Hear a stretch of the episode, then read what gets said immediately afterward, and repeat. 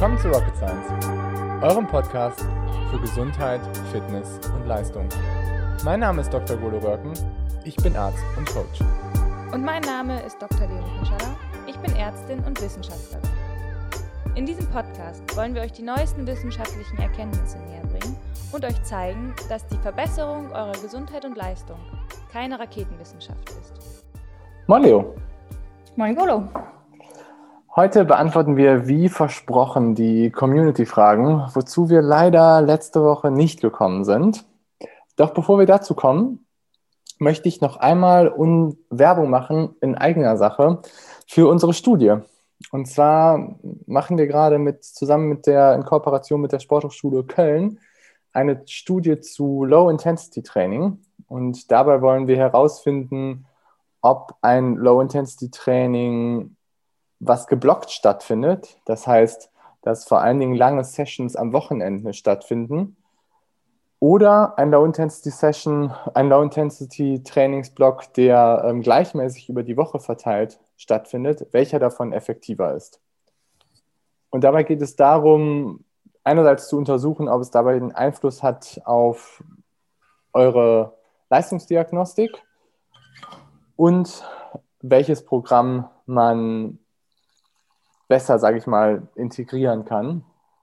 Und eure Vorteile dabei sind, ihr bekommt einen acht Wochen Trainingsblock von uns geschrieben und ihr bekommt ähm, Leihgeräte für eine Laktatdiagnostik. Das heißt, ihr führt die Laktatdiagnostik selbstständig durch. Wir leiten euch dabei an. Ihr könnt euch das angucken, wie das durchgeführt wird und habt nachher eigentlich auch noch einen ganz coolen Impact auf euer Training für zu Hause, weil wenn ihr den Podcast hört, wisst ihr ja, dass Laktat ein sehr wichtiger Parameter ist und ziemlich wichtig für euer Training sein kann.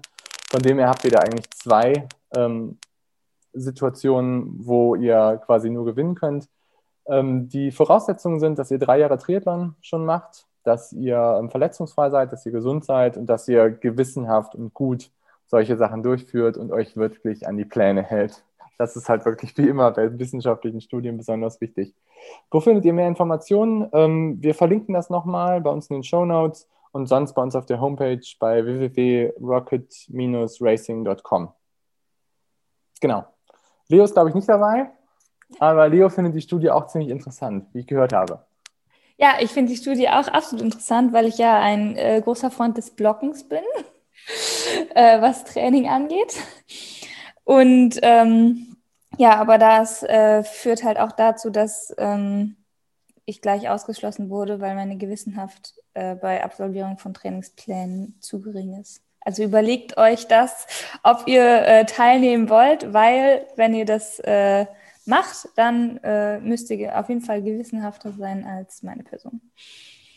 Ja, oder sagen wir mal, es muss zeitlich mehr Spielraum dafür da sein, dass man das wirklich genauso durchführt und vielleicht nicht irgendwie ähm, in der nächsten Zeit die wichtigsten Ironmans irgendwie schon am Anfang des Jahres stattfinden, dann könnte es wahrscheinlich schwierig werden. Okay, ähm, wir verändern so ein bisschen unsere Struktur. Ähm, wir machen jetzt, ähm, wir haben von der Community so mitgekriegt, dass wir es vieles cool finden würden, wenn man immer einen Themenkomplex pro Monat vorgibt und wir danach irgendwie so ein bisschen unsere Podcast organisieren. Und deswegen wollen wir es eigentlich jetzt so machen, dass wir immer dem Monat einen Überbegriff geben und danach probieren, spannende Gäste einzuladen und unsere Themen danach auch ein bisschen zu richten. Wir verraten euch am Ende. Auch, und auch äh, natürlich zu jedem Themenkomplex äh, Fragen von euch äh, entgegennehmen und die beantworten wollen. Ja, stimmt. Hast recht. Sehr gut, dass du es noch gesagt hast. Wir haben nämlich jetzt bei uns auf die Homepage noch einen kleinen Link gepackt bei www.rocket-racing.com, wo ihr immer zum Podcast fragen könnt. Und da freuen wir uns drauf. Genau. Und unter anderem daher und über unsere Instagram-Seite sind auch jetzt ziemlich viele Fragen hier schon angekommen. Danke dafür. Ja, ich bin schon ganz gespannt. Äh, ich glaube, das sind ein, paar, sind ein paar coole Sachen dabei. Ähm, und freue mich, mit dir darüber zu reden. Ich mhm. lerne bestimmt auch wieder ganz viel. sind auf jeden Fall auch ein paar Brüller dabei, muss ich auch noch sagen. Okay, sollen wir mhm. anfangen? Ja, gerne. Ready? Okay, also die erste Frage ist, was erachten wir oder finden wir besser? Und wo sehen wir mehr Vorteile? Offroad, Gravel oder im Moment lieber auf der Straße fahren? Wie siehst du das? Okay, also ich bin, ich bin mega Offroad-Fan geworden, äh, besonders dieses Jahr ähm, und auch besonders jetzt im Winter. Also ich habe schon selber zu mir gesagt, äh, es war irgendwie die beste Entscheidung, sich um ein Gravel-Bike zu kümmern, die ich dieses Jahr, glaube ich, getroffen habe. Auch wenn ich vorher irgendwie überlegt habe, das kannst du, das kannst du einfach nicht bringen, du kannst nicht noch ein Fahrrad kaufen. Äh, aber ganz ehrlich, ich finde halt, es macht mega Bock, einfach mal ähm, ja abseits der bekannten Strecken zu fahren im Gelände zu fahren, ist es halt viel, viel technischer. Es ist viel, also gerade auch für mich ist, ist halt so das Bike-Handling viel, viel mehr gefragt. Das finde ich halt super cool. Ähm, die Technikmaschine Leo. Die Technik, ja, genau, die Technikmaschine Leo äh, kommt da ganz, ganz schnell an ihre Grenzen, aber das finde ich halt spannend. So, das ist halt einfach, das ist was Neues, es macht halt mega Bock. Und ähm, ich finde, es ist halt irgendwie auch einfach, also ein Reiz für mich dabei ist definitiv, dass man seine Gegend irgendwie neu kennenlernt, muss ich ja ganz ehrlich sagen. Also egal jetzt ob in Hamburg oder auch, ich war jetzt über die Weihnachtsfeiertage, war ich zu Hause bei meinen Eltern in Osnabrück und bin da mit meinem Bruder viel graveln gewesen. Und wir haben halt beide gesagt, krass, das ist, das sind irgendwie neue Gegenden irgendwie für uns, obwohl wir da früher auch viel unterwegs waren, auch sogar mit dem Fahrrad mit unseren Eltern, aber halt nicht so im Gelände. Und das mhm. ist halt einfach, auf dem kleinsten Radius kann man so viel Neues entdecken. Das ist halt hammer cool, finde ich. Und wenn du aufs Rennrad steigst, dann, ja, letztendlich, dann fährst du doch irgendwie die Strecken, die du schon kennst. Ähm, und das finde ich einfach im Moment mega die coole Abwechslung.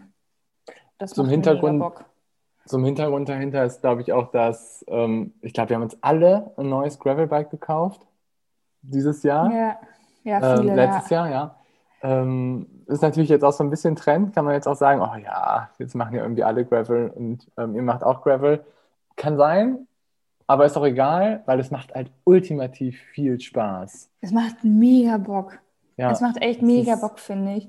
Und wenn du jetzt auch bei dem scheiß Wetter, du gehst halt einfach raus, es ist kackegal, ob es regnet, weil es ist, also es ist irgendwie eh rutschig und dreckig und nass und dann ist es auch egal, ob noch was zusätzlich von oben kommt.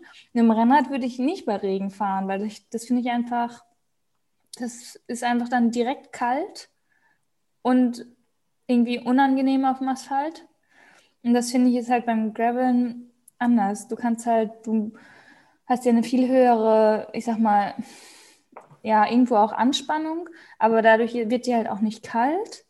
Ähm, du bist ja auch nicht so schnell unterwegs. Du bist dann, genau, du hast nicht so den. Ja, und ich finde, als den Sicherheitsaspekt darf man auch immer nicht vergessen. Also klar, man legt sich häufiger mal hin, so, kleinere Stürze sind eher an der ja, Tagesordnung. Besonders Golo. ja, ich muss noch meine Pedale noch ein bisschen Feintuning, glaube ich. Also es macht nicht so viel Sinn, kleiner Tipp, mit Rennradpedalen graveln zu gehen. Das war ein ziemlicher Anfängerfehler. Aber meine ähm, Mountainbike-Schuhe sind ziemlich äh, hinüber von früher und deswegen habe ich noch keine neuen. Ähm, aber nichtsdestotrotz ähm, finde ich trotzdem, dass es irgendwie sicherer ist, wenn man sich einigermaßen ans Graveln gewöhnt hat, als immer auf der Straße zu fahren. Ja, Zumindest halt hier auch in Verkehr. Großstädten. Ja, genau. Ja. Und das ja, ist schon ein krasser Faktor, mhm. den man nicht unterschätzen darf. Ja. Alleine in den letzten zwei Jahren gab es irgendwie, haben wir schon häufiger darüber gesprochen, ich glaube, fünf, sechs Athleten, die einfach alle Crash hat, ist mit irgendwelchen anderen Teilnehmern unseres Verkehres. Ja, traurig. Ja. traurig nee, finde ich auch, aber auch jetzt mal so von der Trainingssicht her macht es halt im Moment auch total Sinn, irgendwie an solchen Skills halt nochmal so zu arbeiten.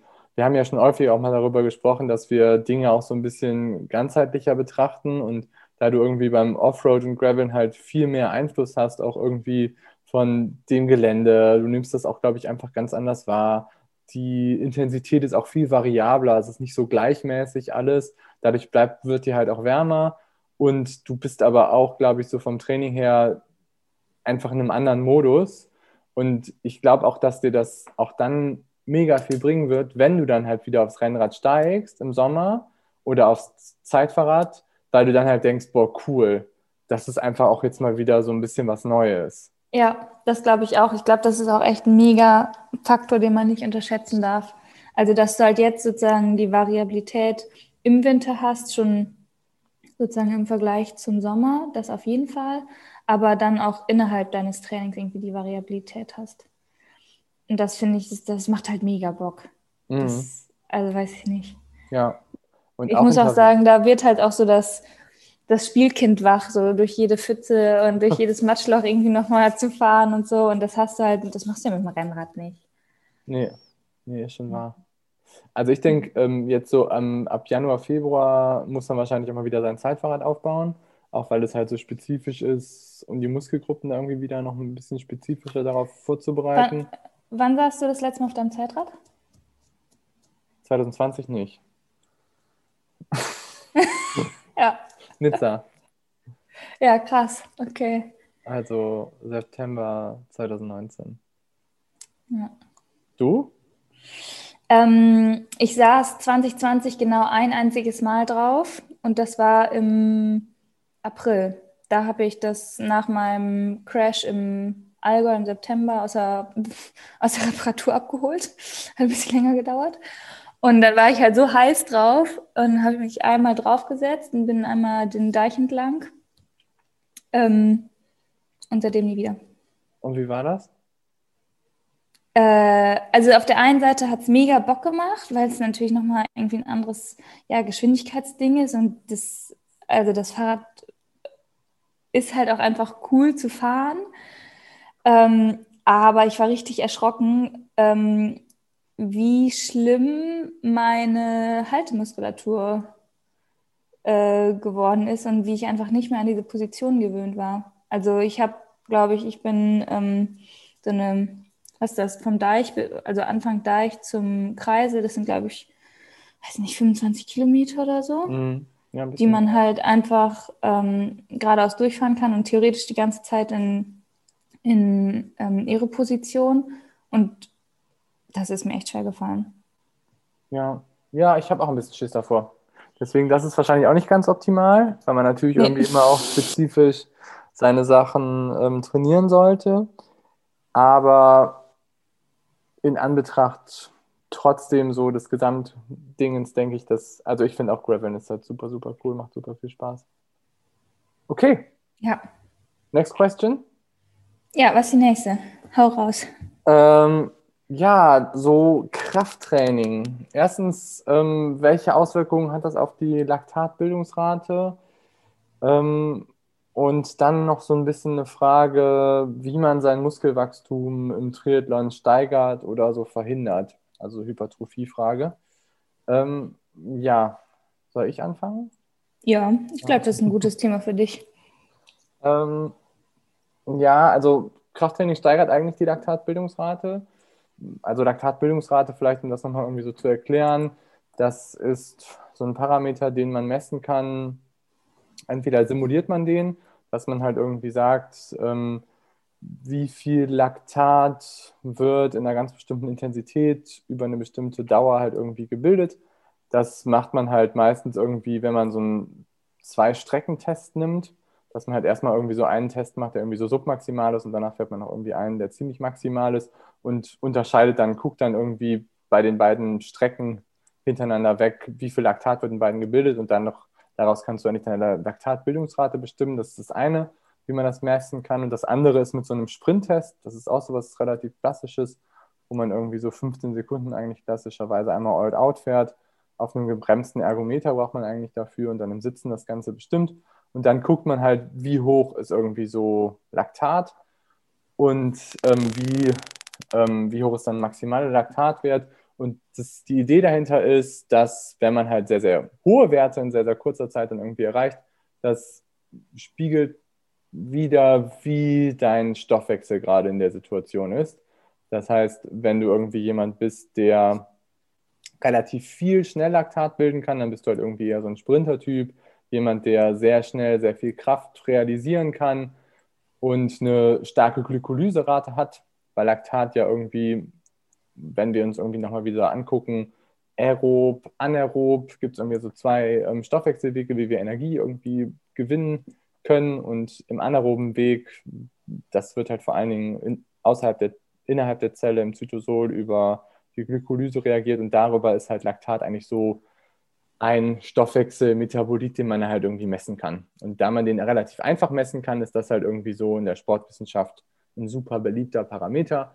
Und daraus hat sich halt irgendwie so diese Laktatbildungsrate ähm, in den letzten Jahren irgendwie durch MADA und sonst was so ein bisschen ähm, bekannter geworden. Und das Ding ist, dass man halt irgendwie, wenn man halt Athleten hat, die, sage ich mal, viel auf so Langstrecken unterwegs sind, dann möchte man halt diese Laktatbildungsrate eigentlich eher geringer halten, da man halt, wenn man halt eine geringere Laktatbildungsrate hat, theoretisch eine höhere Schwelle erreichen kann, weil einfach Laktat einen nicht mehr daran hindert oder beziehungsweise Metabolite in eurer Zelle, dass ihr quasi einen hohen Bereich von eurer VO2 Max erreicht. Das heißt, wenn jemand irgendwie eine relativ hohe Laktatbildungsrate hat, dann hat er eigentlich von der Ausschöpfung der VO2 Max nicht so hohen Wert, als wenn du jemanden hast, der irgendwie eine relativ niedrige Laktatbildungsrate hat. Und ähm, nochmal um zurückzukommen auf die Frage eigentlich, das, aber das ist halt eine schwierige Frage, die man nicht einfach so, sage ich mal, beantworten kann. Aber generell hat Krafttraining halt eine Auswirkung auf diese Laktatbildungsrate und klassischerweise sagt man natürlich, klar, irgendwie, ich erhöhe mit dem Krafttraining die Ansprechbarkeit meiner Muskulatur und damit kann ich dann halt auch mehr Laktat bilden. Aber was dabei halt irgendwie immer so ein bisschen. Vor allem kann ich aber ja auch sozusagen unter einer gewissen Laktatbildung mehr Kraft generieren, oder? Hm, sag nochmal. Also du hast jetzt ja gesagt, man kann mehr Laktat bilden, aber vor allem kannst du ja auch bei sozusagen gleichem Laktatspiegel mehr Kraft er, also erbringen. Ist es nicht eigentlich auch so?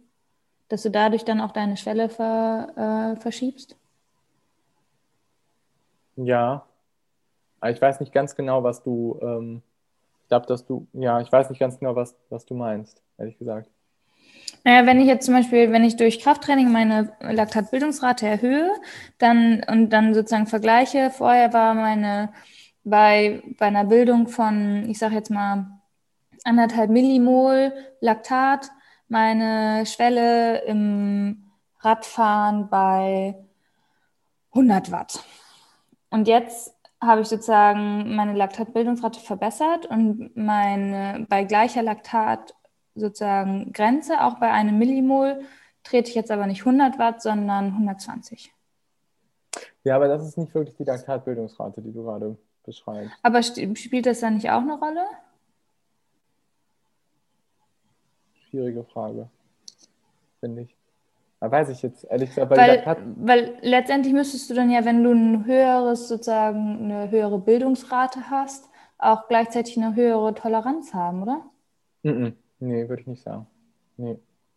So, also klar, okay. doch in gewisser Weise hast du halt, ähm, wenn du jetzt so in maximalen Bereichen gehst, ähm, hast du eine ähm, höhere Toleranz eigentlich, wenn du eine höhere Laktatbildungsrate hast. Also du hast so eine, dann hast du irgendwie, kannst du vielleicht noch 8, 9, 10 Millimol da halt irgendwie noch so arbeiten, dass du als Sprinter halt noch irgendwie einen Sprint anfahren kannst. Mhm. Das kann ein Ausdauerathlet vermutlich eher nicht. Ähm, aber nicht.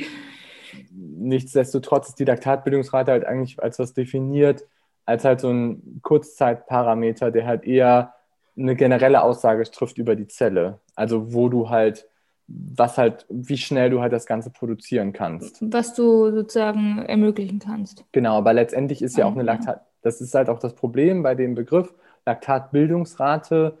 Es ist ja nicht nur die Bildung letztendlich, weil immer wenn du Laktat bildest, hast du auch immer eine Verstoffwechslung du hast ja dann, das ist so quasi dieses Überschießen von Laktat, ne? Was, ja. Also es ist ja nicht nur die alleinige Bildung, sondern es ist halt auch das, was beispielsweise in Mitochondrien oder sowas halt auch schon aufnehmen können, genau. Mhm. Deswegen letztendlich ist die Laktatbildungsrate ähm, halt ein Parameter, der nur eine generelle Aussage trifft, irgendwie so zu der Zelle. Und da kommen wir aber jetzt auch zu der nächsten Frage. Ähm, was sollte ich trainieren, VLA Max oder VO2 Max, die beiden Parameter hängen halt total miteinander zusammen. Also man kann, es ist jetzt meistens, wenn man halt irgendwie die V2 Max trainiert, trainiert man auch immer, hat man auch immer meistens einen Einfluss auf die VLA Max. Also Laktat ist Energie. Ne? Laktat ist irgendwie das, was in unseren Mitochondrien aufgenommen wird, neben, neben Pyruvat. Und das sind irgendwie so zwei Metabolite, die letztendlich nur widerspiegeln, dass wir halt irgendwie Energie in unsere Mitochondrien reinziehen. Und Ausdauerathleten bringen natürlich irgendwie riesengroße Mitochondrien mit, die halt Laktat total gut verstoffwechseln können. Deswegen haben die halt so eine geringe Laktatbildungsrate vom theoretischen Konzept. Aber trotzdem produzieren die enorm viel Laktat. Das darf man immer nicht vergessen. Also richtig gut ist halt irgendwie, wenn du auf der einen Seite sehr viel produzieren kannst, Laktat, aber auch total viel abbauen kannst. Das ist eigentlich so das, das Optimum des Ganzen. Mhm. Und nicht immer diese Frage, was sollte man trainieren, VLA Max oder V2 Max, schwierig, weil ich glaube, du brauchst halt, als Ausdauerathlet brauchst du halt eine relativ hohe V2 Max, keine Frage. Nur was ich halt festgestellt habe, ist, dass wenn du jetzt Leute hast, die du irgendwie polarisiert trainierst, äh, mit einem relativ starken Hit-Anteil, dann hast du meistens auch noch eine relativ hohe VLA Max. Du bist einfach noch nicht ganz so ökonomisch, du bist irgendwie noch so im Bereich von 0,5, 0,6, 0,7 vielleicht, bei jemandem, der irgendwie im Radsport eher unterwegs ist. Und dann machst du das irgendwie am Anfang der Saison und wenn du die dann ökonomischer machst, dann lässt du vielleicht irgendwie die VO2 Max so und dann arbeitest du halt erst an der VLA Max. Das, halt das war jetzt äh, sozusagen auch ähm, diese, da war doch eine Frage, äh, nur VO2 Max oder auch VLA 2 Max für ähm, insbesondere Sprintdistanz, ne? Ziehst du dich jetzt so. auf die? Ähm, nee, ich beziehe mich eher auf, was sollte ich trainieren, VLA Max oder VO2 Max? Ach so, ja, okay. Ja. Genau, also ich finde das super schwierig, das ähm, so voneinander zu trennen.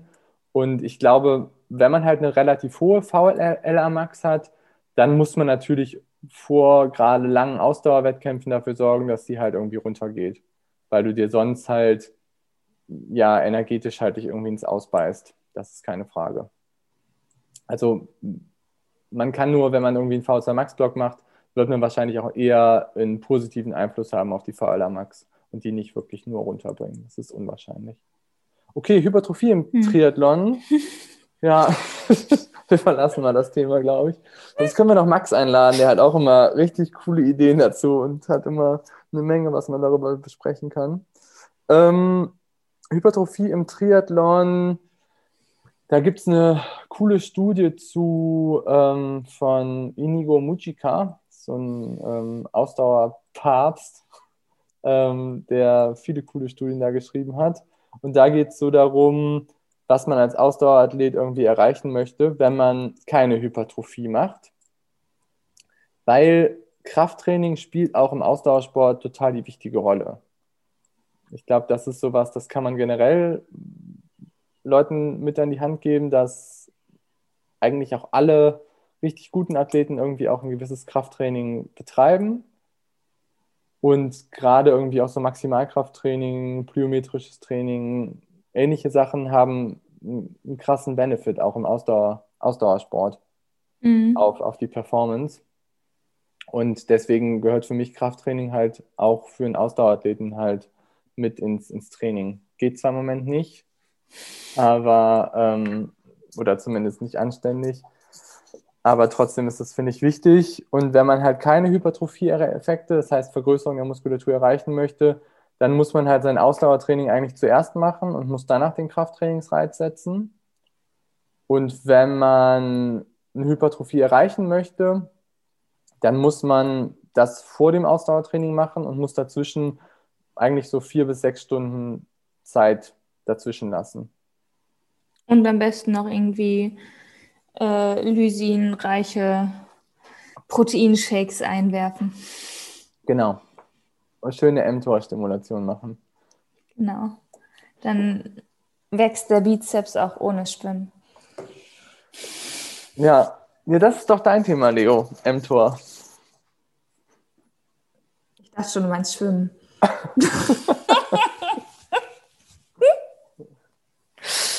Ja, aber ich glaube, das ist jetzt hier, äh, führt, glaube ich, ein bisschen zu weit, oder? Ja, ja, gut, kann man Wenn sagen. Aber über. ja, nee, aber es gibt zwei ähm, Prozesse so im Ausdauersport, die man eigentlich machen möchte, wenn man Krafttraining macht. Und mTOR, das ist irgendwie so ein Target, was die Muskulatur in alle Zellen wachsen lässt, die man halt irgendwie ähm, stimulieren kann. Und das eine hast du gerade gesagt, das ist irgendwie ähm, Leucin, glaube ich, oder das ist Lysin? Ich glaube, Lysin eigentlich vor allem. Ja? Mm, Du musst da und einen Faktencheck machen. Ja, okay. Ja, Na gut, okay. ähm, sagen wir eine essentielle Aminosäure oder zwei. Und das andere ist, ähm, ist sogar Zucker. Ne? Also das andere ist halt irgendwie schnell, schnelle Carbs. Ähm, wenn man seine Muskulatur wachsen lässt, ähm, sollte man das vielleicht nach dem Krafttraining überlegen zu nehmen. Okay, Hilft auf jeden Fall dem äh, Stoffwechsel der Muskelzelle. ähm, hilft den Gains, würde ich sagen. Ja, genau. Ja. Okay, aber jetzt habe ich eine Frage für dich, Leo, weil jetzt haben wir so viel theoretischen Kram hier gemacht. Aber äh, sag mal, wie war das denn nochmal in diesem Skiurlaub? Was war das für eine Story? Die Urlaubsstory, glaube ich, die ähm, geht hier gerade wild in der Community. Ähm, warte mal, welcher habe ich die mit dem äh, mit den Tree Worlds erzählt oder die mit dem See? Stimmt, da gab es ja zwei Geschichten. Hast ja Äh, ja, also es gibt ehrlich gesagt noch mehr, aber ich glaube, das sind die, die, die am witzigsten sind. Nee, ich glaube, ich habe die mit dem See erzählt. Also ich glaube, es ja. war nicht dein Bruch. Das wäre jetzt nicht so eine coole Geschichte. Nee, das war nicht so witzig. Ja, Ähm, mit dem See, ja, also wer, jeder, der die Geschichte von dem Skiurlaub hören will, der kann auch einfach nochmal unsere, äh, welche war das? Die, ähm, ich glaube, die Folge über die Off-Season anhören. Ähm, da erzähle ich, äh, wie viel Spaß ich beim Skifahren habe. Ja, Skifahren ist auf jeden Fall was, was ich im Moment vermisse. Nee, nee, Ähm. nee, Leo, so einfach kommst du jetzt hier nicht davon, das kannst du vergessen. Ganz ehrlich, ich rede die ganze Zeit hier über Vorher Max und du einfach mit einfach so einem Satz, ja Leute, guckt doch noch mal in Folge 15 rein, da habe ich in Minute 6 bis 25 ausgiebig über diese Geschichte erzählt. Nee, jetzt erzähl mal. Okay, also, ähm, ja, also das war so, äh, wir waren im, äh, in Frankreich und haben äh, uns irgendwie am letzten Tag nochmal in ein anderes Skigebiet rüber getraut und ähm, saßen am Lift, irgendwie zwei Kommilitonen und, und ich. Und dann ist halt tatsächlich, unter diesem Lift war halt so ein, so ein See ähm, und der war nicht zugefroren. Und dann ist halt äh, ein, ein junger Typ, halt so ein cooler Franzose, ähm, den Hügel vor diesem See runtergefahren mit seinen Ski und über diesen See drüber geslidet. Richtig cool, auf der anderen Seite weitergefahren. Also Wie lang war der See eigentlich? Ja, also oben aus dem Lift sah er nicht groß aus, aber also ich sag mal, Durchmesser waren mindestens 10 Meter. So im Nachhinein. Wenn nicht, wenn nicht sogar noch mehr. Ich habe es ein bisschen verdrängt. Auf jeden Fall, ich fand das halt mega cool und meinte dann zu den beiden, mit denen ich im Lift saß, ey, guck mal, habt ihr das gesehen? Hammer cool, ich will das auch machen.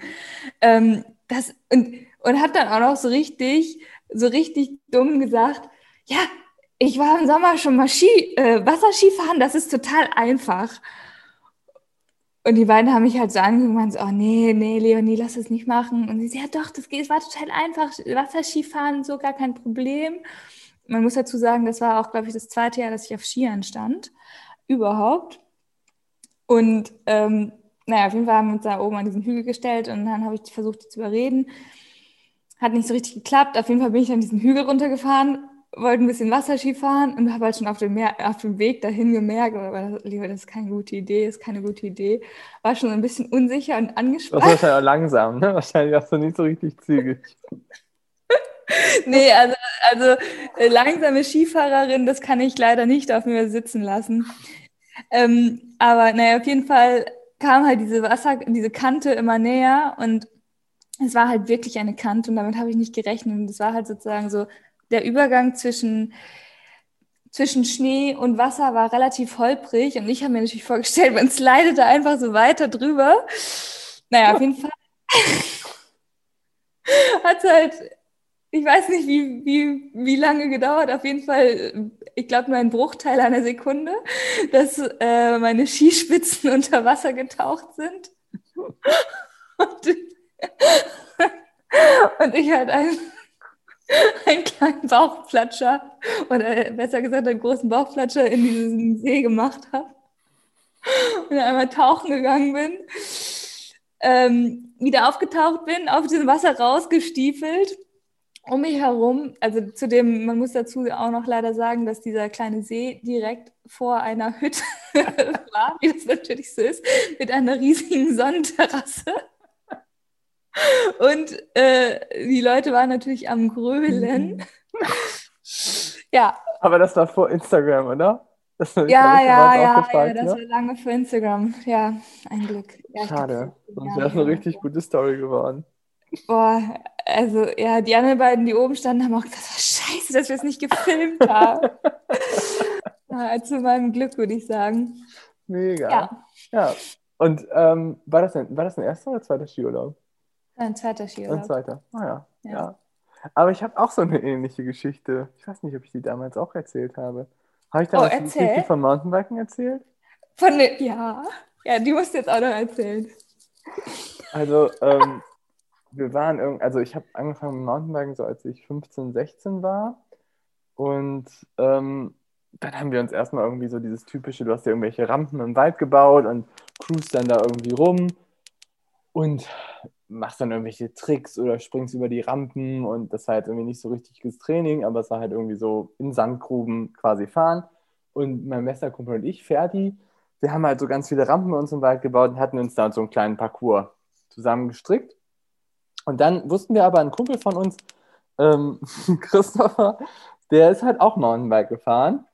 Und ähm, wir haben halt so gedacht, ach cool, ja, können wir ja mal irgendwie alle zusammenfahren. Und ähm, dann hatten wir halt eine relativ große Rampe irgendwie so gebaut und die ging halt so einen Abhang leicht runter und am Ende war dann halt so diese Rampe. Die war aber nicht wirklich hoch, also die war vielleicht irgendwie so einen halben Meter und die war auf so einen Baumstamm, der umgekippt ist, haben wir irgendwie darüber diese Rampe gebaut. Und ähm, Ferdi und ich, wir fahren irgendwie über unseren Parcours und dann fahren wir am Ende halt ähm, an diese Rampe und dann sagen wir so, du Christopher, ähm, über die Rampe musst du jetzt echt schnell rüberfahren, ne? weil da musst du so ein bisschen das Vorrad, Vorderrad so hochheben. Ist halt so gemein. Nein, das machen halt Kinder oder Jugendliche. Ähm, und wir haben halt vorher schon so gemerkt, boah, der ist, oh, ist ein bisschen unsicher beim Fahren. Das, das habt ihr vorher sogar schon gemerkt? Das haben wir vorher schon so gemerkt, haben wir gedacht, ja, also der ist jetzt nicht so risikobereit irgendwie. Er hatte auch so den Helm so auf halb acht sitzen und die Brille ist schon so ein bisschen schief und er war schon ein bisschen so am Hyperventilieren. Also war für ihn schon auch so irgendwie furchteinflößend und ähm, anstrengend. Ja, und ich mir Dann dachtet ihr, drückte noch mal einen drauf. Genau. Oh Mann, ey. Ja, wir hatten es immer schwierig als Radfahrer mit unseren engen Hosen und er als Basketballer mit seiner großen Hose. nee, aber auf jeden Fall. Dann ähm, sind wir halt gefahren und wir sind halt relativ schnell darüber und sind dann halt irgendwie darüber gesprungen und hat alles gut funktioniert. Und dann stehen wir so unten bei diesem Berg und sagen so, Christopher, komm, komm, jetzt bist du dran. Und dann fährt er so los. Und wir haben beide gedacht, so als er schon angefahren ist, so, oh Gott, das gibt gar nicht, gibt überhaupt gar nicht. Und er ist halt so mit angezogener Rückbremse, ist er halt schon den Abhang runtergefahren. Viel zu langsam viel, viel, viel zu langsam. Und dann ist er halt an diese Rampe gekommen und dann über die Rampe und dann hat er so direkt, also erst dann an die Rampe, Absprung und direkt mit Vorderrad runter. Direkt. Und dann hat er sich halt so überschlagen. Aber ihm ist nichts passiert. Gar nicht. Oh, gar nichts. Aber er hat richtig angefangen zu heulen. Er war echt, er war echt auf. Oh ja gemeine Geschichte, ne? Aber ihm ist nichts passiert. Christopher, wenn du das hörst, ich hoffe, du vergibst uns, wir waren ziemliche Arschis. Oh, wirklich? Ja. Naja. Aber es war keine Hütte in der Nähe und es hat keiner gesehen, außer uns. Und jetzt irgendwie die tausend Leute unseres Podcasts. Okay, next question, I would say. Scheiße, der arme Christoph. Ja, ihm geht's gut. Ihm ist eigentlich auch nichts passiert, nur ich glaube, er war ein bisschen erschrocken. Ähm, ja, ähm, next question. mm, nur High-Intensity-Training bei, bei Sprintdistanz oder olympischer Distanz? Ach ja, ja. Ja. Was sagst du dazu? Ich habe jetzt gerade schon beantwortet, jetzt musst du. Hallo? Das ist meine 1 Mountainbike-Geschichte jetzt. Jetzt denken alle, ich bin so ein fieses Arsch. Ja, also das kann ich auch nochmal bestätigen. Immer wenn ich mit äh, Golo und Max äh, graveln gehe, dann fühle ich mich auch so wie der Christoph. So ein kleiner, kleiner Wurm, der hinterherfährt und denkt, Gott, Gott, Gott, die großen Jungs, was machen die da? Und da muss ich jetzt runter. Also ich fühle mit ihm. Ich habe ich hab, ähm, großes Mitgefühl. Ja, ich glaube, es war noch eine andere Zeit. Also es war jetzt auch nicht so eine hohe Rampe. Nee, nur über so einen Baumstamm. Ja, halben Meter. Nicht so schlimm. Ähm, also wenn man über eine Rampe fährt, muss man relativ schnell fahren. Die Quintessenz des Ganzen. Also nochmal, nur High Intensity bei ähm, Sprint oder olympischer Distanz? Nee, natürlich nicht. Also ich meine, Hit-Interventionen, reine Hit-Interventionen sind ja irgendwie eh nicht zielführend. Siehe Cross-Training. Ähm, nee. Ähm, Meinst du CrossFit? Das? Ja, siehe CrossFit, genau. Also die, für alle, die CrossFit machen, ich will jetzt hier irgendwie nicht ähm, irgendwie gegen CrossFit wettern, aber CrossFit meistens ist halt eine reine Hit-Intervention. Das heißt, man trainiert nichts anderes außer Hit. Und das Problem dabei ist, dass das irgendwie so für vier, fünf, sechs Wochen ganz gut geht und man sich meistens dann auch noch verbessert. Und dann geht man so dermaßen in den Keller, man kommt Down. irgendwie, ja, man kommt irgendwie ins Übertraining, verbraucht seine ganzen Hormone. Es, es klappt einfach nicht so gut. Also du willst ja irgendwie als Ausdauersportler willst du irgendwie einen langfristigen Effekt erzielen. Und da haben wir irgendwie zu Genüge schon über ganz viele Sachen gesprochen. Und HIT ist halt nur die Kirsche des Eisbergs des Trainings. Die Kirsche aus dem Rheinland. Mhm. Das heißt, wir haben, gest, ähm, wir haben ähm, gestern habe ich noch darüber, wir machen ja auch irgendwie so eine Hit-Masterclass, die wir anbieten. Und da haben wir auch nochmal mit den Leuten gesprochen, dass im Moment laut Instagram es halt so, so wirkt, dass alle nur noch Hit-Training machen. Ich glaube, es gibt auch solche. Vielleicht, aber das führt nicht zum Erfolg. Auf gar keinen Fall. Ich glaube, da wird man halt über kurz oder lang entweder absolut gegen die Wand fahren oder einfach seine Hit-Bereiche, die man mal konnte, gar nicht mehr erreichen. Ja. Weil ich glaube, wenn du halt immer nur Belastung, Belastung, Belastung im, im Hit-Bereich machst, dann wirst du ja irgendwann so tot sein, dass du, also, dass du dich davon gar nicht mehr richtig erholst zwischen den Sessions. Und dann wird halt einfach dein Hitbereich wahrscheinlich immer niedriger, immer niedriger. Ja. Ähm, Beziehungsweise du erreichst nicht mehr deinen optimalen Hitbereich. Also glaube ich auch. Ich glaube, das ist jetzt auch so die Frage, ähm, über welchen Zeitraum das geht. Ich meine jetzt, man kann auch mal so eine ein oder zwei Wochen Hit Woche machen oder Block machen. Das machen wir ja auch. Und ähm, das kann auch funktionieren. Aber man braucht halt irgendwie die Base oder man braucht so dieses Niveau, um das zu realisieren. Ja, und da muss man ja auch sagen, also so wie sich die Frage jetzt anhört, ist es ja wirklich, das hört sich so an, entweder Hit-Training oder gar kein Training. Und selbst wenn, wenn wir jetzt einen Hit-Block machen, dann hast du ja trotzdem irgendwie auch Entlastungstage da drin. Klar. Das ist ja nicht sieben Tage die Woche Hit, sondern das ist dann irgendwie zwei, drei Tage und dann kommt Entlastung und dann nochmal zwei, drei Tage. Genau. Und Eigentlich das, genau.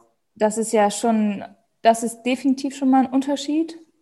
Und dann kommt ja nach so einem ganzen Block auch wieder ein, ein anderer Block, der nicht so hitlastig ist. Und ich, ich, also ich glaube ehrlich gesagt, die Mischung macht es am Ende, weil, wie du sagst, dass man halt sozusagen die Basis braucht, um irgendwie ein gutes Hit-Training absolvieren zu können. Und ich glaube aber auch, dass du zwischen deinen Hit-Trainings eine richtige Regeneration bleibst, brauchst, weil sonst kannst du kein vernünftiges Hit-Training machen. Absolut, hundertprozentig. Boah, Leo, du kannst bei uns anfangen als Coach, glaube ich. Das will keiner. Nee, aber was du sagst, ist 100 Prozent. Also genau so, dass du, ähm, klar, es ist halt die Mischung, die das, das, das letztendlich auch macht. Aber ich finde immer gerade so für Anfänger, die ähm, sollten sich halt viel mehr auch so in diesen Low-Intensity-Bereich, sage ich mal, verlieben oder den halt viel mehr ausarbeiten, weil da sind auch die Anpassungen viel größer als in dem Hit-Bereich über einen langen Zeitraum gesehen.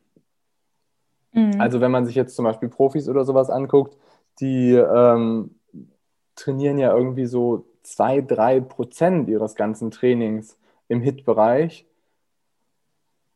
als Zeit in Zone. Ähm, und das ist noch viel weniger prozentual betrachtet, als irgendwie wir Amateure das machen. Und die machen das halt, damit sie einfach gesund bleiben, damit sie einfach kontinuierlich irgendwie auch die Leistung abrufen können und konsistent halt gut arbeiten. Und das ist, glaube ich, es gibt irgendwie da keine Abkürzung für. Es gibt nicht irgendwie jetzt, dass man sagt, ich mache jetzt irgendwie nur Hit und damit bin ich super schnell irgendwie da, wo andere sind. Das klappt zu 99,9 Prozent nicht. Vielleicht klappt das bei Lionel Sanders, ich habe keine Ahnung. Ich weiß aber auch nicht, was Lionel Sanders sonst so trainiert und wie er trainiert. Und nur wenn man irgendwie bei YouTube sich die ganzen Hit-Sessions von ihm angucken kann, heißt das nicht, dass er vielleicht noch was anderes macht. Er fährt ja auch noch auf irgendwelchen Radwegen Gravel zur technischen Ausbildung. Echt jetzt? Ja, es gibt ein total behämmertes Video von ihm, wie er irgendwie erzählt, dass er jetzt technisches Training einbaut und dann baut er irgendwie auf so kanadischen oder ähm, amerikanischen Fußgängerwegen, baut er dann irgendwie so Schikanen ein und meint dann, das ist jetzt irgendwie das neue Techniktraining.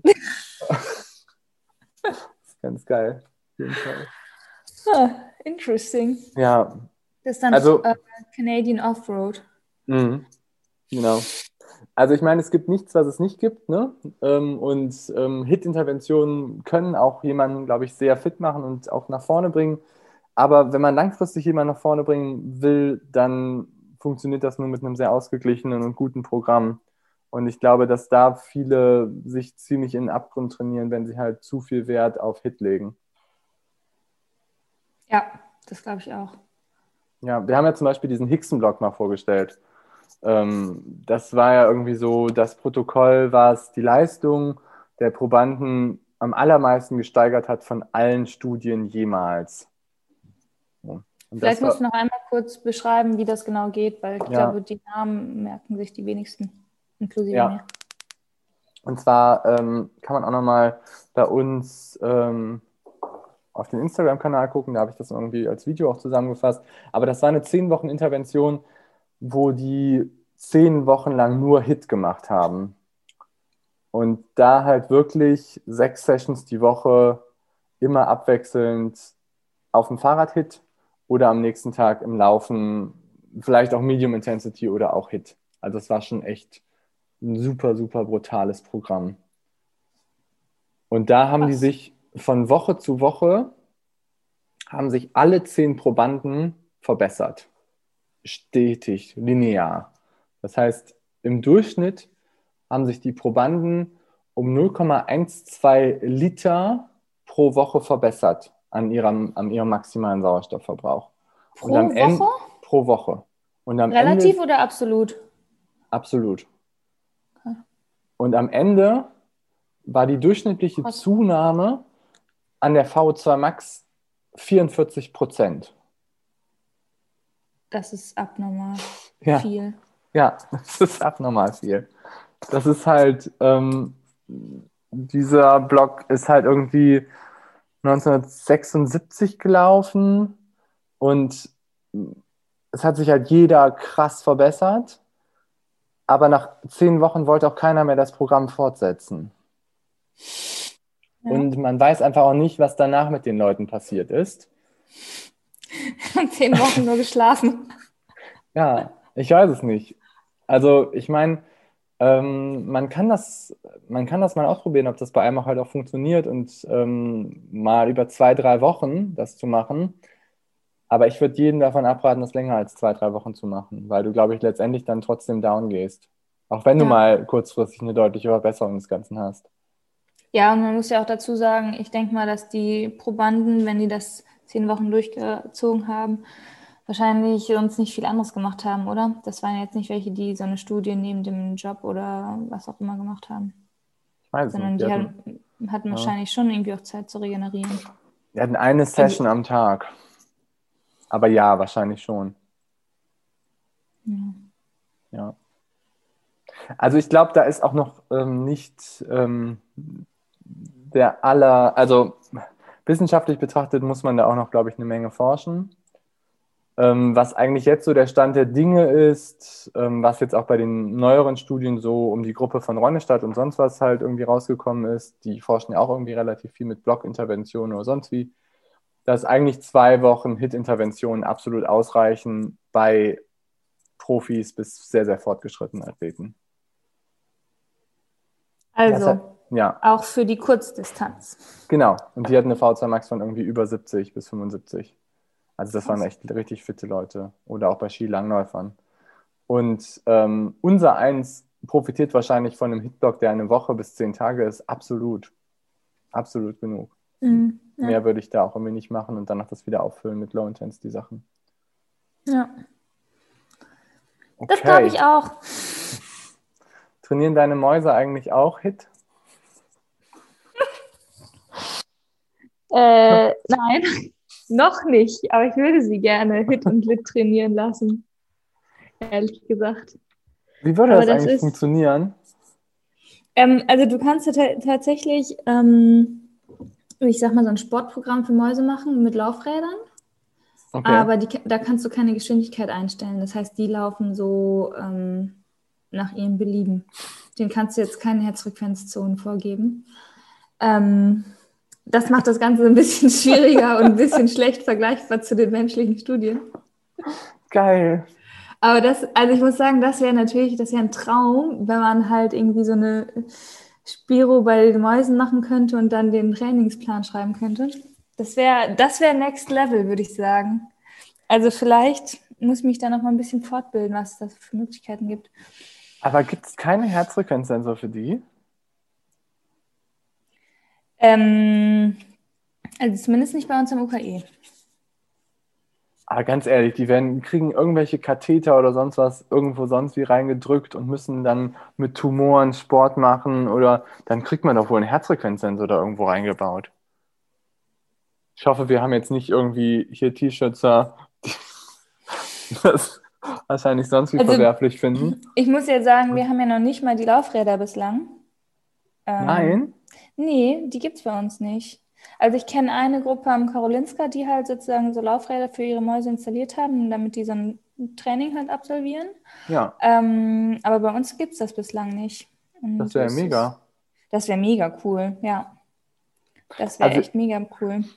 Ich meine jetzt mal so überlegensmäßig. Ich meine, es gibt zum Beispiel ja auch die ganzen Handgelenksensoren und sonst was ne? also die das irgendwie optisch messen, außen. Mhm. Und das müsste doch eigentlich auch bei Mäusen gehen. Weißt du, wie groß eine Maus ist? Klein. Ja. Weißt du, also, warte mal, ich, guck mal, habe ich hier irgendwo ein Lineal? Nee, aber so eine Mause, Ma Mausepfote, äh, die ist ja, die ist ja winzig. Die hat ja ein paar Millimeter Radius. Da kannst du ja nirgendwo einen Sensor draufkleben. Und die haben ja auch überall Fell. Ja, aber zum Beispiel, man könnte es ja auch Richtung Brustbein oder so machen. Ich sage nur, dass man dann irgendwie, sage ich mal, so die Herzaktivität oder so damit feststellt. Und dann erzählst du der Maus so als Aufklärung, ja, liebe Maus, ähm, das ist ein Herzfrequenzsensor, der tut ja nichts, bitte nicht abknabbern. Also, also das klappt, glaube ich. Also, weiß oder ich wie ein Rucksack. Und dann misst es die Herzfrequenz am Rückgrat? Eine bei der Aorta oder so vielleicht. Du bist die Chirurgin. Komm, das ist doch nicht so unwahrscheinlich. dass man sowas entwickelt. Vielleicht doch, ich weiß es nicht. Aber wie fies ist das denn bitte, wenn man ein Laufband hat und dann irgendwie nicht die Geschwindigkeit daran regulieren können, hast du irgendwelche Mäuse, die sagen, ja, ich schaff das. Und dann hast du irgendwie zwei, die es nicht packen. Und dann drehen die sich irgendwie in diesem Laufrad und fliegen einfach raus, oder wie? Nein, nein, nein. Die haben ja die, also ein Laufrad wird ja sozusagen, das, das treten die ja selber an. Und je so. nachdem, wie schnell sie laufen, bestimmen sie sozusagen die Geschwindigkeit. Das ist jetzt ah. nicht so, dass du das ah. anklickst und dann hat das eine Geschwindigkeit. Oh, das ist ja richtig fies. Ja. Das ist eine Waschmaschine. Ja. Sondern die, also das, die treiben das ja selbst, also hast du mal auf so einem Spielplatz, wo es so diese Rolle gibt, wo du dich praktisch wie in so einem Laufrand ja. bewegst? Das ist ja auch so, wenn du sozusagen da an die hohe Wand trittst, dann lässt du das Rad ja nach unten bewegen und je nachdem, wie hoch deine Schrittfrequenz ist, desto schneller wird das Rad. Okay, ja. Und so, so ist das auch bei den Mäusen. Ah, okay.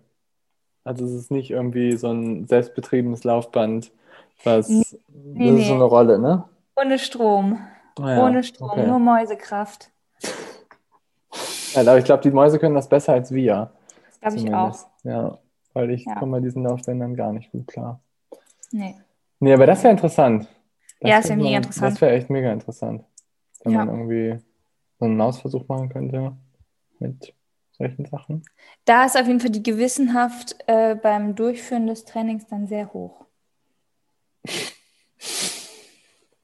Ja, hast recht. Die Wissenschaftlerin kontrolliert das. Ja. ja. Ja, das Karolinska-Institut macht echt coole Studien, muss man schon sagen. Mm, ja.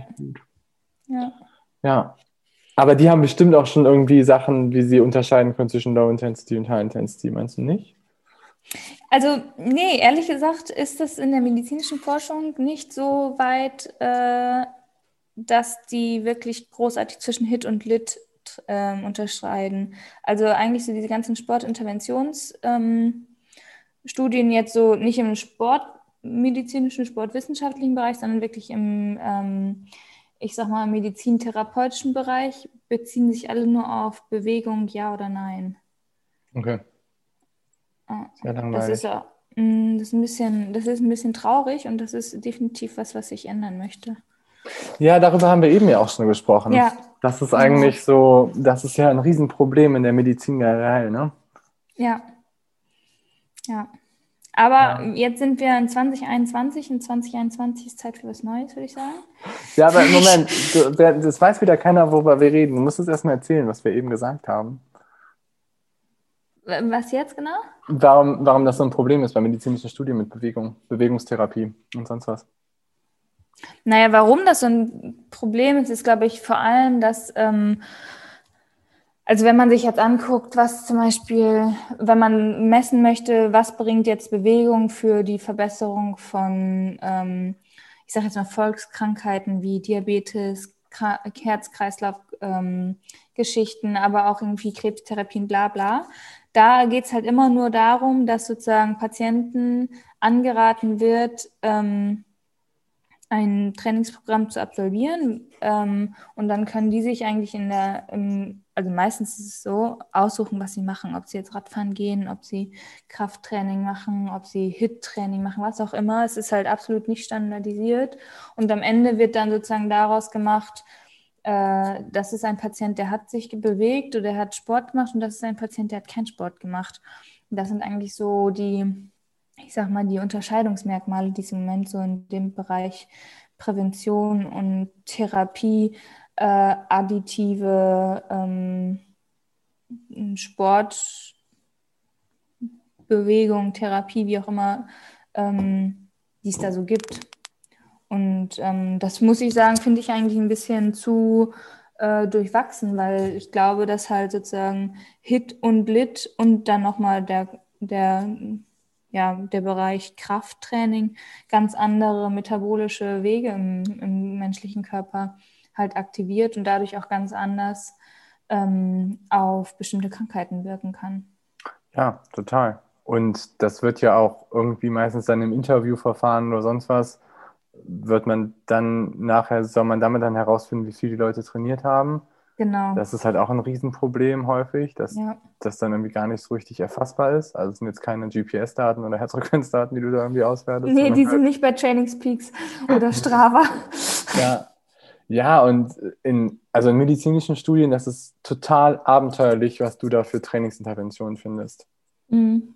Ja. Du findest halt ähm, Interventionen, die, also da muss man dann auch wirklich sagen, die hat dann kein Sportwissenschaftler geschrieben, sondern nee. halt irgendwie jemand, der sich mal so ein bisschen eingelesen hat. Und die sind einfach abenteuerlich, wie die durchgeführt werden und auch teilweise frustrieren die Patienten daran ja auch. Das war zum Beispiel bei unserer Studie damals mit, mit den Multiple Sklerose-Patienten da so, dass die einfach an dieser Studie, an dem Training frustriert sind, weil das so blöd war. Ja, ich glaube, das ist ein Punkt. Ich glaube aber, der andere Punkt ist einfach, dass halt super viele Freiheiten gegeben werden und du am Ende keinen wirklichen, äh, also das Training sozusagen am Ende nie messbar gemacht wurde. Dass halt immer nur sozusagen gesagt wurde, ja, der Patient hat Sport gemacht in seiner eigenen Sportdefinition, muss man letztendlich sagen. Aber du hast keine wirklichen Erhebungsparameter während des Sportes. Ja. Und ja.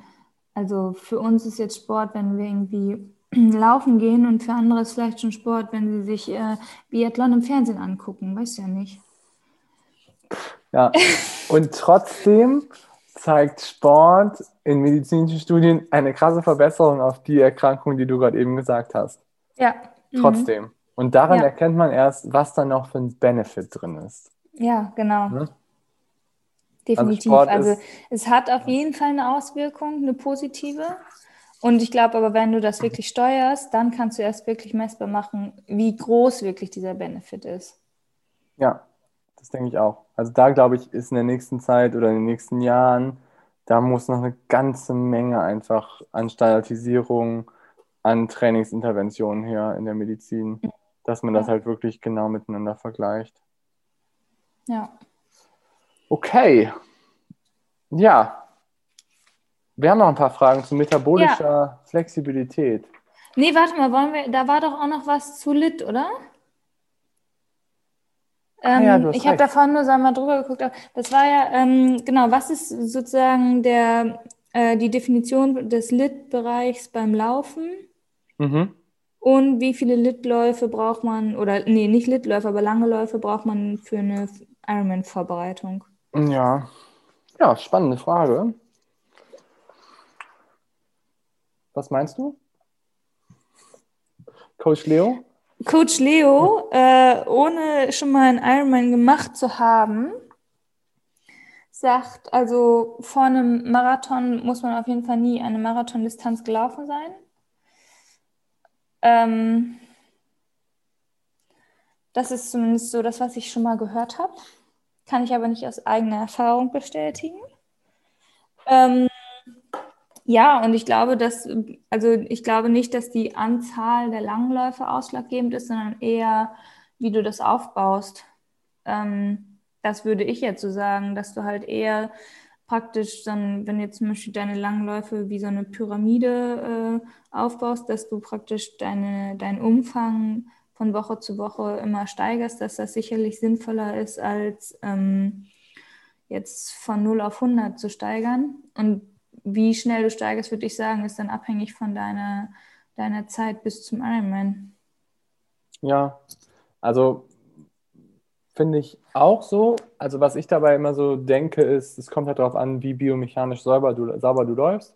Wenn du halt irgendwie jemand bist, der biomechanisch super gut laufen kann, der nie irgendwelche Probleme hat und der relativ zügig läuft, dann kann dann auch mal so ein langer Lauf, der irgendwie vielleicht so zwei bis maximal zweieinhalb, ja, manchmal so 2,45 vielleicht in dem, im längsten irgendwie ist, dann kann der auch schon mal so Richtung Ironman oder beziehungsweise Marathon rangehen, ne? also so von der, von der Distanz her.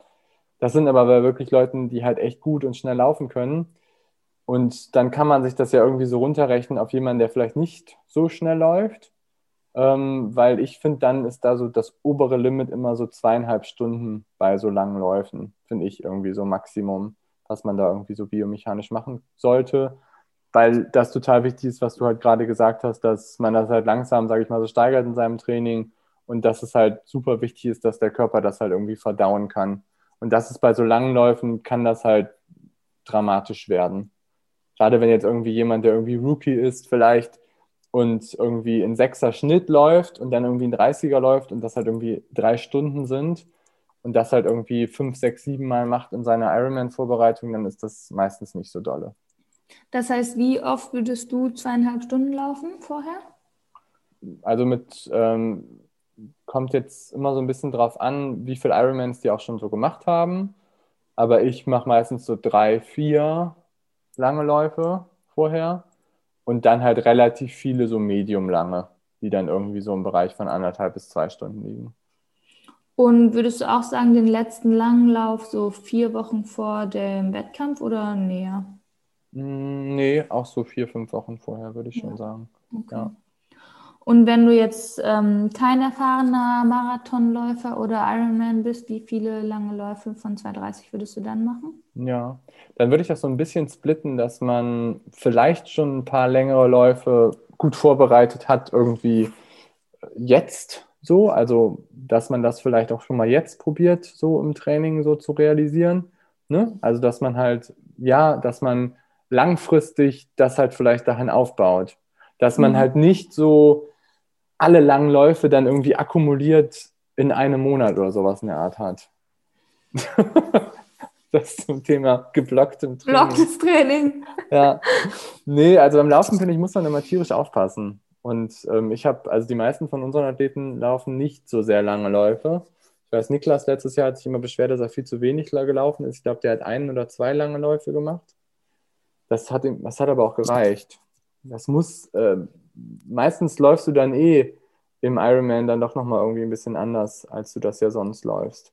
Und mhm. ähm, ich finde, da ist immer, dass du irgendwie sehr gut Radfahren kannst, meistens wichtiger als diese super langen Läufe.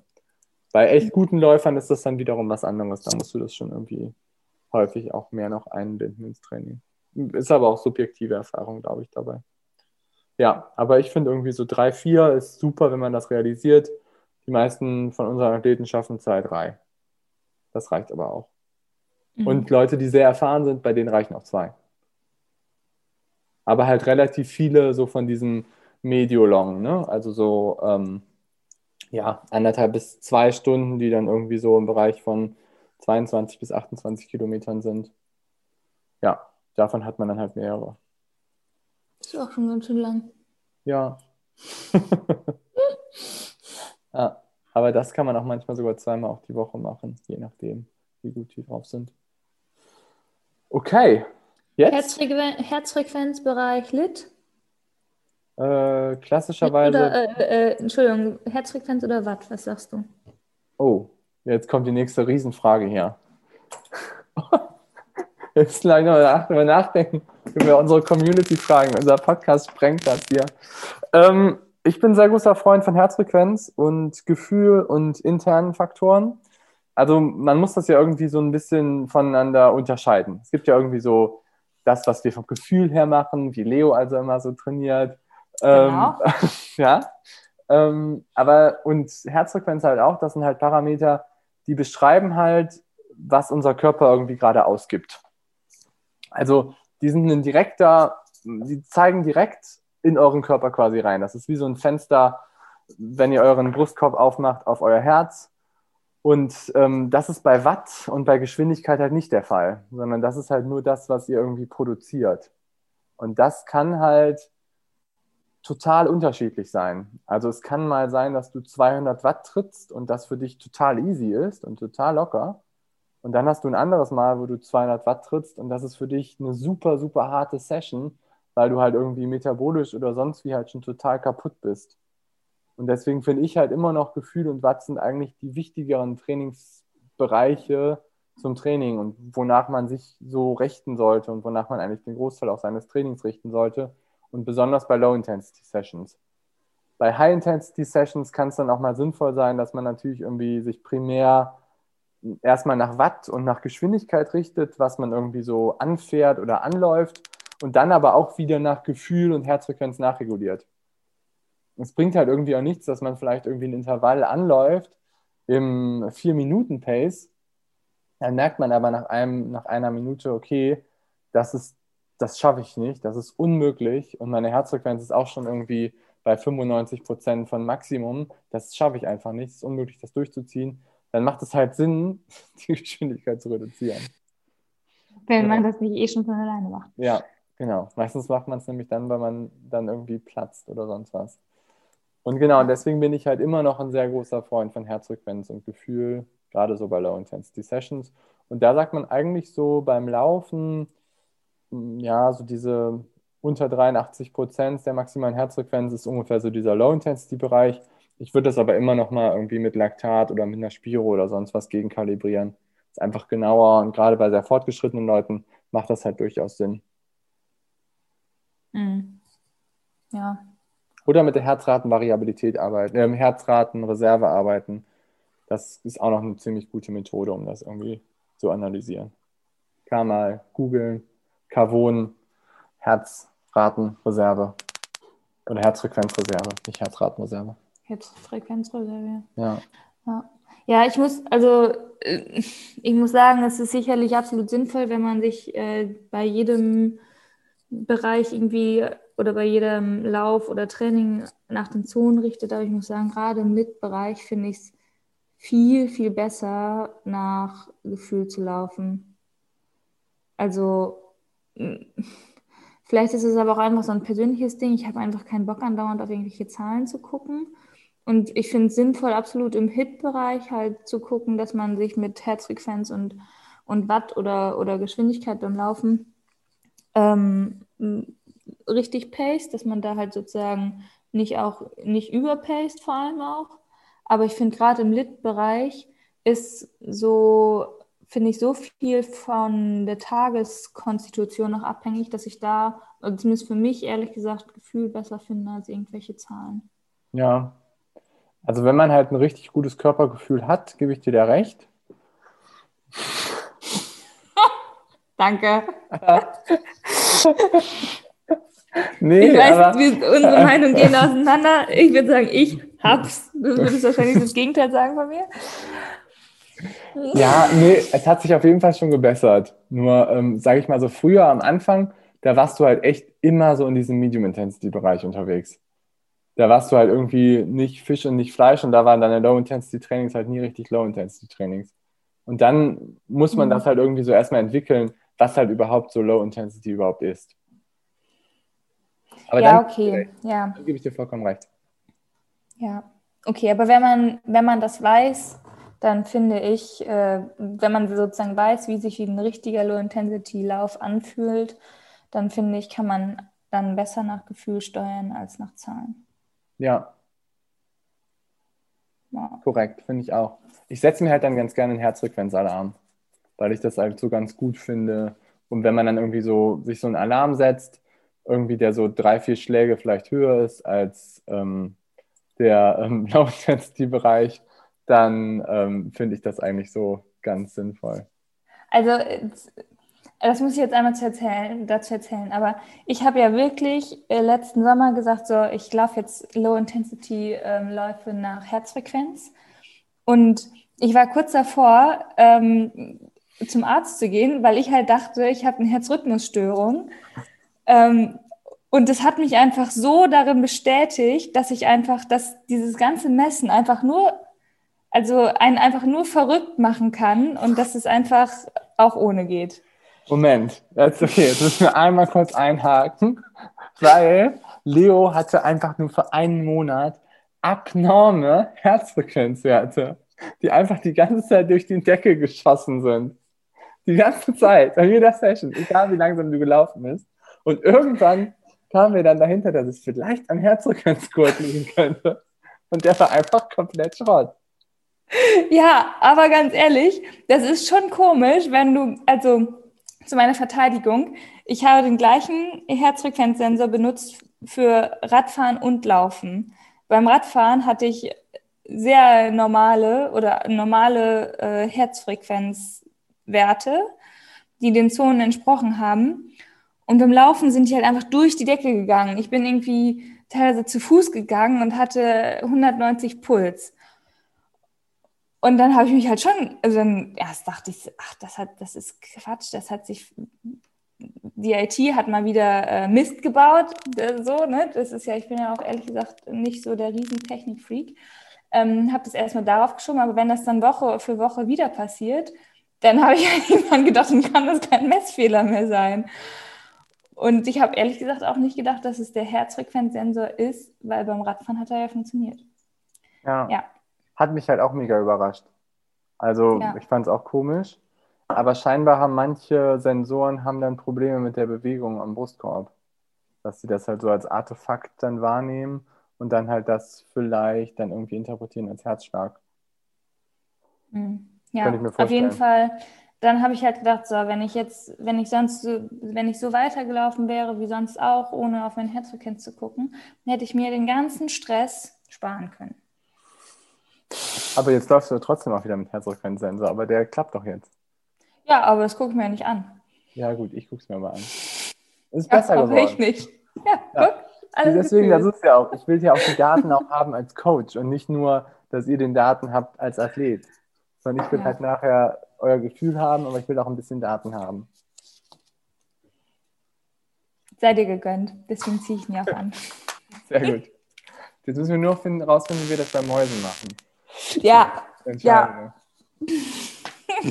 Okay, kommen wir zu unserem letzten Punkt dieses kurzen ähm, kleinen Podcastes hier mit Community-Fragen. Ähm, und zwar, hilf mir noch die Sprünge. Ähm, das letzte war jetzt, glaube ich, was noch offen ist, ähm, Slow and Fast Carbs vor bestimmten Trainingssessions und ähm, wie man sozusagen metabolische Flexibilität und die Kohlenhydrataufnahme trainieren kann. Mhm. Vielleicht fangen wir erstmal mit Slow und Fast Carbs an. Mhm. Ja. Ähm, also das ist ja so ein bisschen die Frage, so periodisierte Verpflegung. Mhm. Und ähm, wie siehst du das denn? Also ich muss sagen, ich bin ein großer Fan von.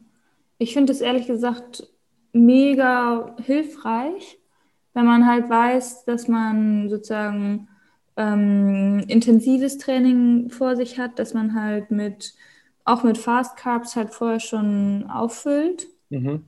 Ähm, und vor Lit-Einheiten entweder mit Low Carb oder sonst Slow Carbs ähm, sich verpflegt. Mhm. Ich muss sagen, das ist fürs Gefühl beim Training gut, so dass es sich richtig anfühlt, also dass man nicht diese ähm, bekannten Löcher hat. Ähm, finde ich das sehr angenehm und ich finde es auch, oder ich habe auch das Gefühl, dass es mir dabei hilft, ähm, schon so, ich, ich sag mal, wettkampfspezifischere ähm, Aufnahmen auch zu trainieren, weil ich finde, wenn du halt schon mit gut gefüllten Kohlenhydratspeichern intensives Training machst, dann, oder zumindest ist das so mein Gefühl, dann kommt mir das auch entgegen mit der Kohlenhydrataufnahme während längeren Wettkämpfen. Ja, also ich mache es auch so. Ich mache vor High-Intensity-Sessions mache ich eher auch Slow Carbs muss ich sagen. Ähm, meistens so zwei, drei Stunden davor. Und dann habe ich meistens, fuel ich meistens in der Session. Da habe ich jetzt mit angefangen vor so einem guten Jahr. Nee, vor zwei, drei Monaten, Quatsch. Ähm, aber ähm, ich finde das mega gut, dass du, wenn du gerade auf dem Rad oder sowas, wenn du irgendwie eine relativ lange High-Intensity-Session hast, dass du dich dabei verpflegst. Finde ich. So wie beim Crossen. Ja, zum Beispiel. Nee, aber ähm, es gibt ja auch so dieses Mouse-Rinsing. Das, das kennst du doch wahrscheinlich auch, oder? Dass man halt sagt, dass man ähm, so Rezeptoren hat in der Mundhöhle, die halt irgendwie schon so Kohlenhydrate und sowas erkennen. Und dann wird irgendwie ein positives Signal an dein Gehirn einfach gesendet und dann deinen ganzen Kopf, okay, gleich kommt was. Und ähm, generell finde ich das echt irgendwie auch gut, mich bei den Sessions so zu fühlen, weil ich gerade so merke, dass die Intervalle hinten raus besser werden. Das ist mhm. vielleicht aber auch subjektives Gefühl. Nö, wird ja absolut passen, muss man sagen. Ja. ja. Und ähm, ja? Gut, aber wenn du sagst, du, du fuelst sozusagen zwei bis drei Stunden mit Slow Carbs vorher, das finde ich ist auch absolut ähm, sinnvoll. Aber ich meinte mit Fast Carbs eher so eine halbe Stunde vorher. Ja. Vor intensiven das, Sachen. Das mache ich wenn ehrlich ich gesagt Beispiel, nicht. Nee, das mache ich eigentlich. Das, ja. Weil, also ich finde es schwierig zu planen, zu sagen, so, jetzt esse ich Mittag, ähm, das, dann gehe ich in zweieinhalb Stunden äh, Radfahren. So, das mhm. finde ich halt, also es ist für mich einfach unpraktisch, egal ob ich jetzt, ob, ob ich einen Arbeitstag habe oder, oder am Wochenende.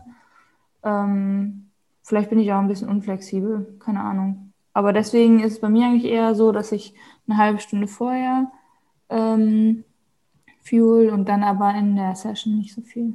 Und was nimmst du dann eine halbe Stunde vorher?